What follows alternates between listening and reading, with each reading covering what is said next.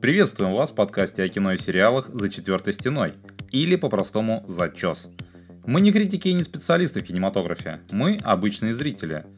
Так как просмотр кино и сериалов составляет большую часть нашего свободного времени, возникло непреодолимое желание поделиться своим мнением с окружающими. Оно, конечно же, субъективно и не претендует на истину в последней инстанции.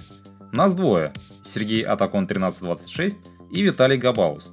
В чем-то наши вкусы совпадают – а где-то мы можем поспорить об оценке просмотренного. Наши интересы в кино простираются от драмы до ужасов, от фантастики до байопиков. Мы рады вас приветствовать в нашем подкасте. Давайте почешем языками вместе. Приятного прослушивания.